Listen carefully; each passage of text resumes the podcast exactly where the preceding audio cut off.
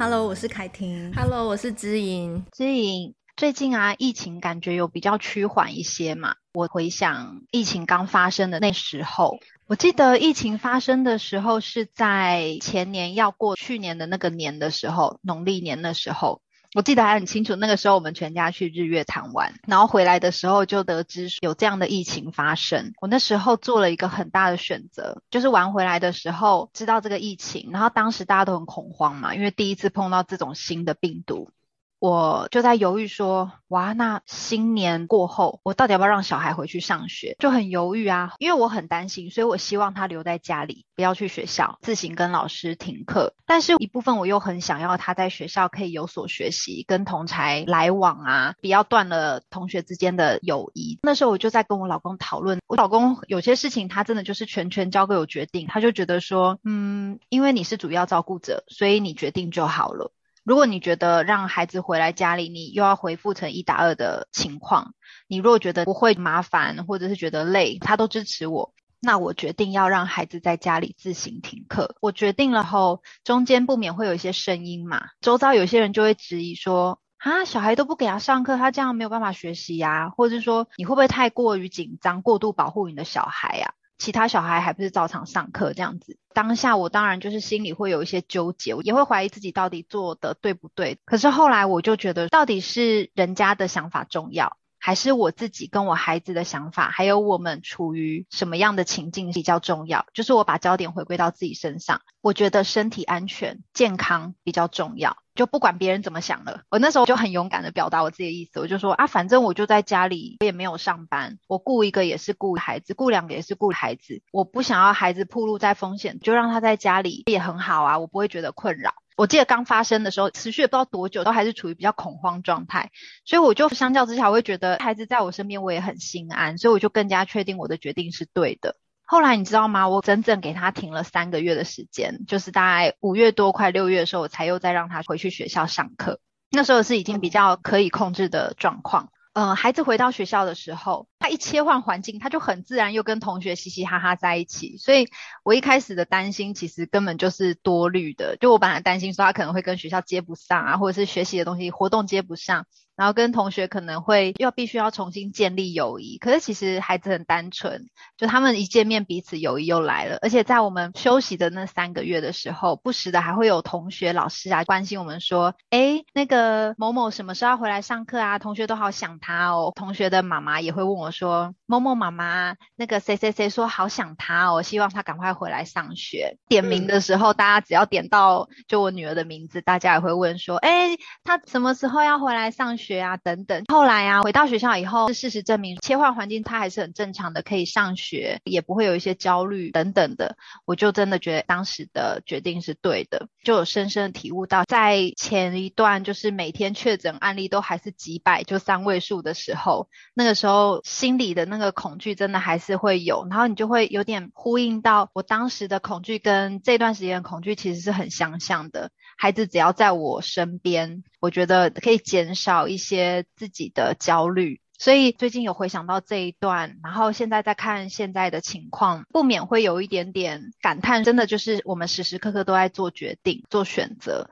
那我们要怎么样去选择？有时候需要经过很多的思考，或是多方面的判断。无论选择了什么，就是对自己有信心，很勇敢的坚持自己的立场，更确认自己，然后可以比较掌握当下的情况。嗯嗯，我觉得你做出这个选择真的很不简单。因为毕竟我们在做一个选择的时候，都会有别人的声音，或者是像比如你同你女儿的同学，诶，他们的家庭没有做这个选择，那其实也是在同才的比较中是会有压力的，要很诚实勇敢的去面对自己心里面现在的选择，然后和女儿一起去承担。当然，你刚刚提到的有很多的焦虑啊，担心她跟不上，学习上或同侪。那这些真的都要等事过境迁，你才有办法证明说，哎，好像没事嘛。其实孩子一下切换就跟上，嗯、但是那段时间怎么样去安自己的心，好重要哦。你都是怎么在那一个过程里面带着孩子，也不会心里面很忐忑。我相信很多人其实也会想要了解跟拥有这个身为妈妈的力量吧。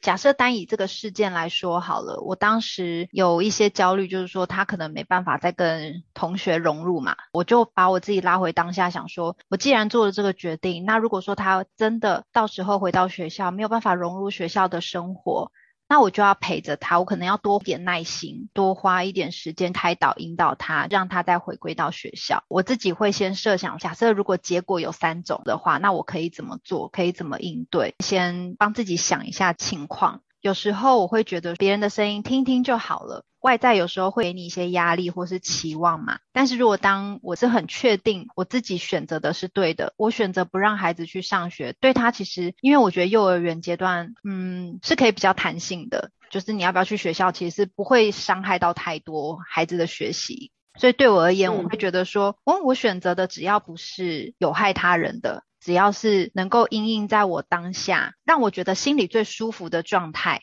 我就还是比较走我自己想要的方向去做，所以就会比较去让别人的声音稍微小声一点点，我就会觉得我更有力量。刚刚你讲到一个部分，我觉得好想要呼应哦。很多人在做选择的时候，不是停下来面对我心里面真正觉得重要，而不会是从一个地方逃到另外一个地方。像很多人无法面对自己的阴影，也是。是如果说假设我在我的原生家庭里面觉得不被支持。哎，今天我遇到一个不错的人，我觉得他有在支持我，我就逃到他那里。可是如果一天发现他的有限性，或者是他不，他没办法支持我的全部，哎，也许是在经济上，或者是在情感上，或是接受你的程度上，那这时候又在想，我要再逃到哪里去？一定有全部都可以接受我的地方。这时候某种程度上也是一种婴儿式的幻想。就是说，一定有哪个地方是能够满足我所有的期望。那成熟这件事情，就是在有限的时空中，达到你有限的期望值，跟接受一些现实的不足。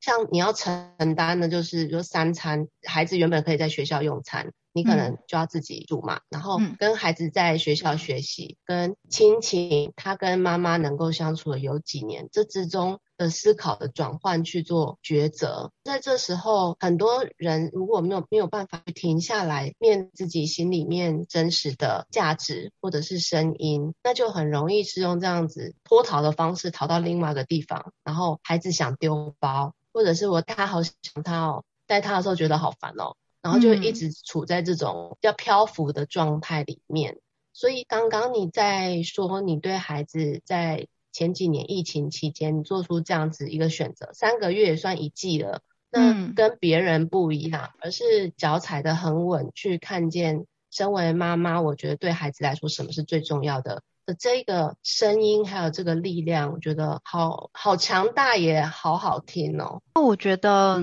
每个人都会有自己不同的想法，我们当然可以去听到不同的声音。可是每个人的想法背后，总是有一些支持他会做这样的想法、这样的举动或者选择的一些背景嘛。我可以说信念，或是渴望，或者是他的一些成长的背景，会去驱使他在面对某一种情况下，他会做出什么样的决定，他会投出什么样的想法。那我们没有办法去掌控或是满足每一个人的声音跟想法的时候，就像你说的，必须要停下来，回归到自己当下跟内在。我到底想要什么？我可以怎么做，我才可以让我感到安心？像当时我我就评估了一些方面嘛，有的人有的家庭是因为双薪，他不得不得把孩子送到幼儿园，他没办法顾孩子，所以只能这么做。那我的情况不一样，我觉得如果今天能让我安心，就是让孩子回归到我身边。所以有时候我们碰到一些事情，如果是我们没有办法控制的情况，我们可以选择我要怎么去面对它，或是应对它的反应。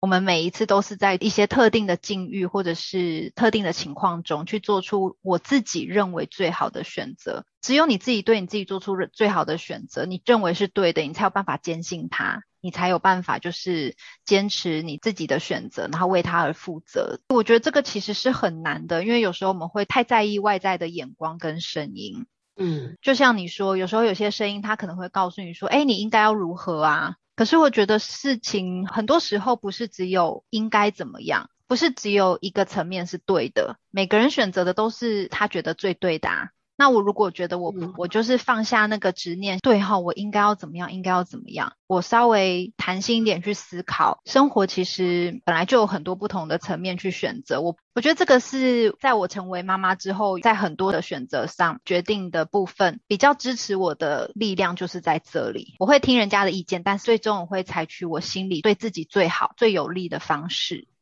嗯，如果能够维持这样子的状态啊，就是说，对于支持我们的声音，抱有感谢跟被鼓励的感觉，嗯、然后对于反对我们的要把自己吞没的那种压力，是很重要的耶。因为这个对于一个人在做成熟的选择，也许我们只是在一个有限的环境中。做有限的选择，嗯，我们都还不知道那是不是一个成熟的选择嘛？因为成熟本身是需要靠一些后果来了解这个决定是好是坏。但是如果排除掉这个部分，嗯，能够去承担反对的压力，让别人也感觉到你的坚定是蛮重要的。我记得在去年疫情发生的时候，刚好那时候我正面临快要生产嘛，那就会考量到到底是要去大医院，因为大医院有血库啊。或者是要在私人的医院、我产检的医院进行生产，那当然就是一个蛮大的决定，是家人到底在你生产这段期间要移动到大医院去看你。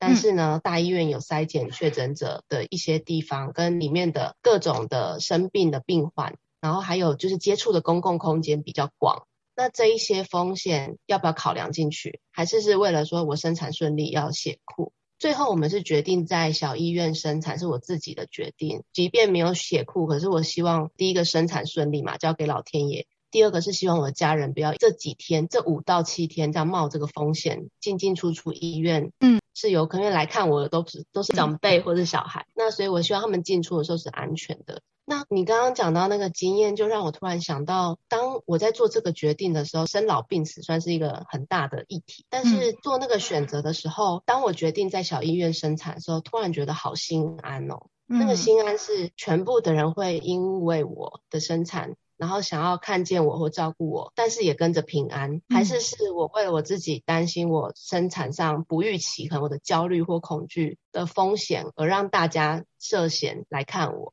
我觉得一个人在一生之中啊，如果能够多拉出一些这样子强而有力的支持自己的经验。这个人能够站得住脚，再去做下一个为自己选择负责的决定，就很重要。像你刚刚有提到为孩子做的这个决定，不只是为孩子嘛，可能是为整个家庭。因为每一个身为家庭中一份子，可能考量的都是有家庭跟个人。嗯、那那我觉得要为自己的选择负责，回到一个家庭一份子的角色，他就不会是会犹豫不决的决定。当然，外人可能看起来不见得这么的明白或了解。但是一个人一生之中拉出好几个这样子的为自己发声，是为家人设想的这样子的经验，真的好重要哦。会有很多的烦恼在脑袋里面晃，要不是全国禁令三级，大家都不要去上学，没有人敢做这样子的的考量或决定嘛。那把这个主控权拉回来自己身上，当一个人啊停下来的时候，心里面会有关于自己的直觉的声音很大声。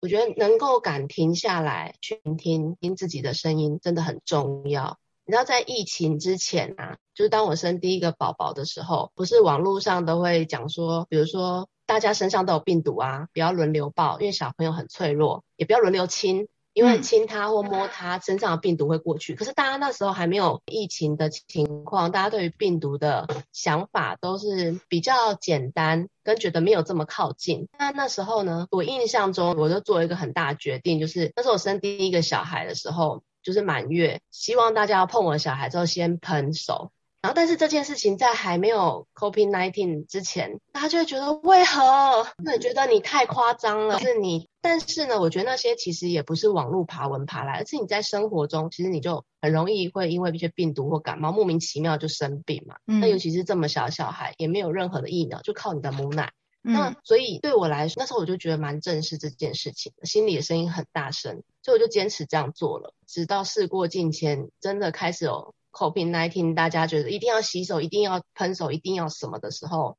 才被认为说，哎，其实那时候的这些想法，并不是晚辈不懂事，对，或者是不是觉得你在找麻烦，或是你觉得我们很脏，是不是？嗯，不是，不是，真的针对病毒，就是很理性、很客观的针对病毒的卫教这件事情。嗯、那所以我觉得好像有一些事情都是要等到事过境迁，但是你回想那个心里面那时候告诉你最大声的是什么？然后那个坚持以不伤人的形式去完成，我也跟你一样。孩子出生的时候，其实我先生跟我，我们都会很要求，无论如何就是先清姐再去跟孩子玩啊，或是怎么样的。我们都觉得这个就是保护孩子嘛，孩子很脆弱，所以我们尽量大人不要带到什么病毒给他们。当时跟你一样，就是可能有的人会觉得有这么严重吗？可是后来我们大家也都因为这样子习惯了。然后我还记得，就说之前有一段时间，我的孩子那时候是一个两岁，一个三岁左右的时候，莫名其妙妹妹得了肠病毒，诶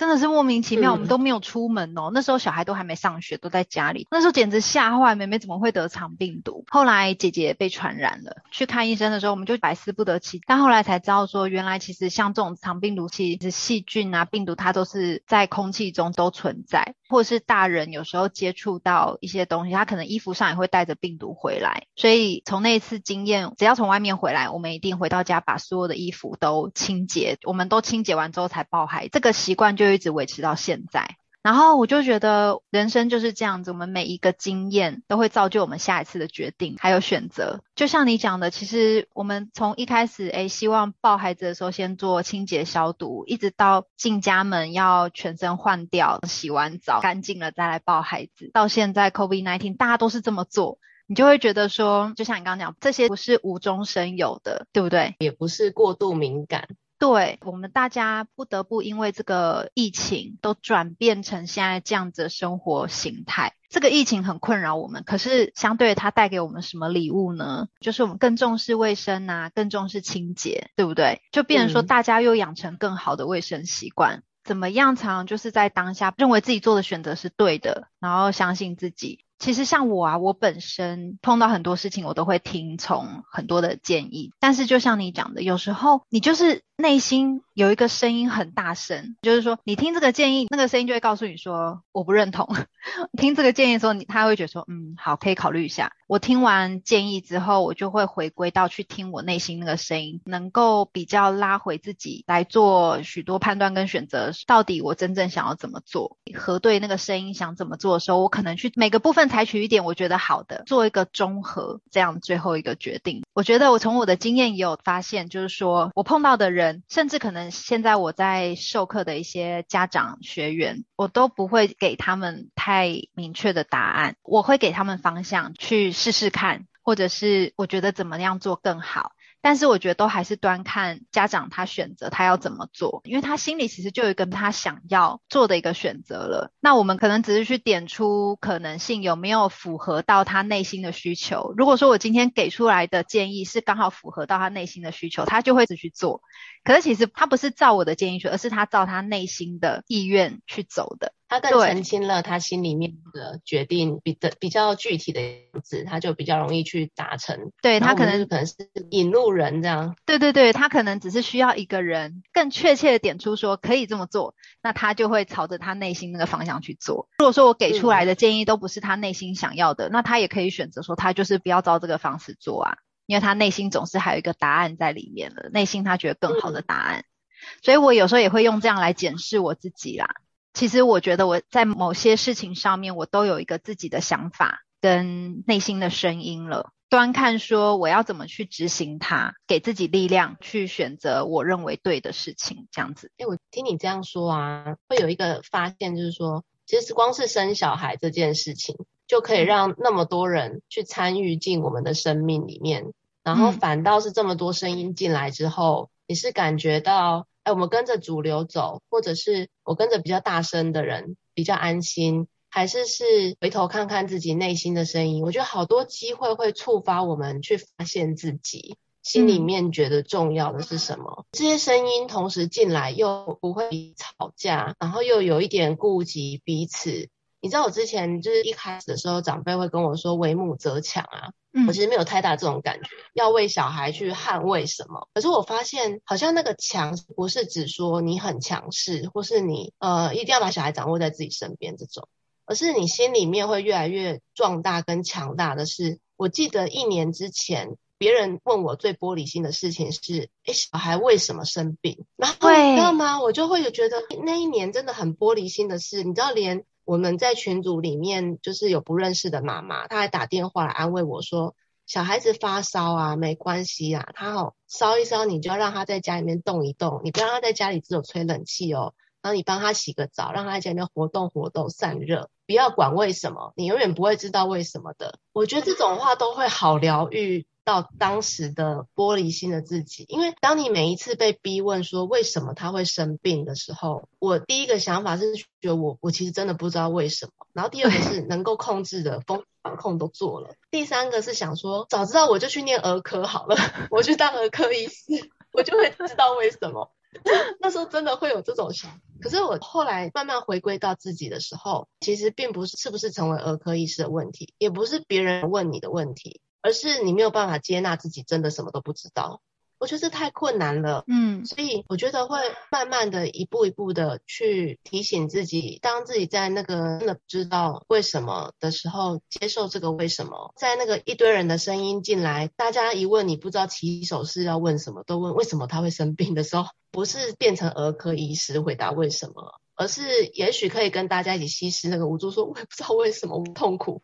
的时候，对自己接纳。我觉得在那个自己要选择什么样的念头去回应这个情绪，我觉得在那时候的我，可能是新手妈妈，真的是很惊。当孩子崩溃，自己崩溃，又要回别人问为什么，别人可能只是随口一句，就会觉得说你为什么要逼我？然后你不要问这句有多好，就会很想要去让对方希望对方闭嘴，但是又不能这样讲话。所以自己心里面的困惑跟困扰就会很大。冷静想想，回到自己身上是，是我对于那个没有办法回应为什么，我是有焦虑的。你其实，在问这句，其实是在怪罪我，怪我，而不是真的想知道的这个想法。那、嗯、所以，当人在焦虑或恐惧的情境，那个思考就会很被局限，很需要被鼓励跟一些话疗愈，告诉你说，其实这个情况。真的没什么，大家就是一起苦苦不重苦苦。我觉得有这个同的心情好重要哦。对呀，如果我们可以选择让冲动啊，或是恐惧啊，还有我们的惯性发号施令，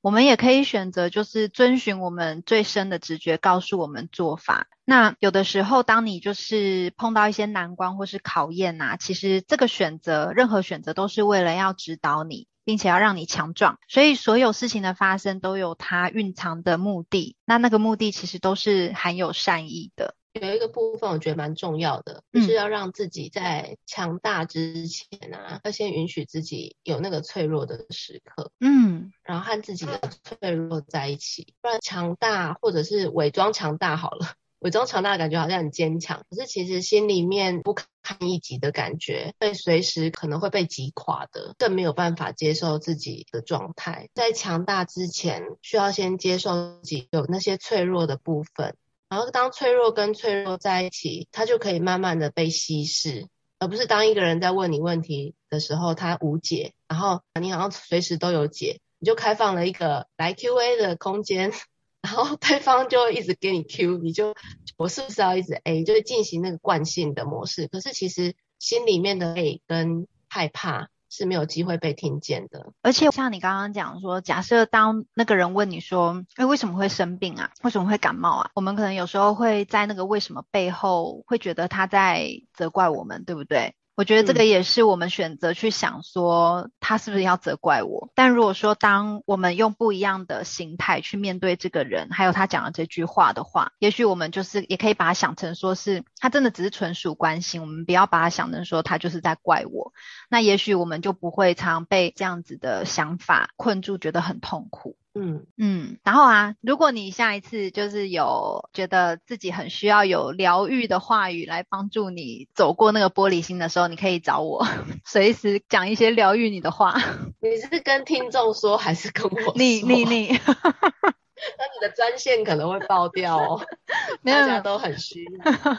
你啦你啦，咨询，嗯，特别的 VIP 位置。对，可是其实我觉得这个对于所有的听众也很重要，是说可以找到一个可能你的好朋友，或者是你觉得这个人总是讲话会让你觉得很舒服，你就可以把他设为心中的一个疗愈的对象。就有时候真的觉得啊自己走不出来的时候，我觉得除了家庭，除了孩子，我觉得其实我们还是很需要朋友，可以不用多，但是你就是有那个一两个可以好好听你说话的朋友，其实是很值得的。嗯。嗯，好，赶快设为 SOS 专线。你都怎么样提醒自己，能够把这个主控权还是拉回来自己身上的？因为毕竟在你的人生中，也许有其他的决定站得住脚，你是怎么去出这份力量的？嗯，有点难回答哎，问题太大，对不对？要聚焦。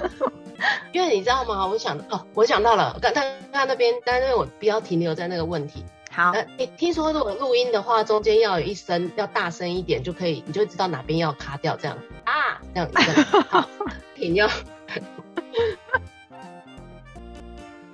我们时间差不多，可以做结尾了，可以结尾了。你快点结尾一下。好，我来结，我结一下。不要被惯性的无力感束缚。哎、欸，还有什么？我看看怎么结尾。来几句京剧名。好，来几句，来几句，来几句。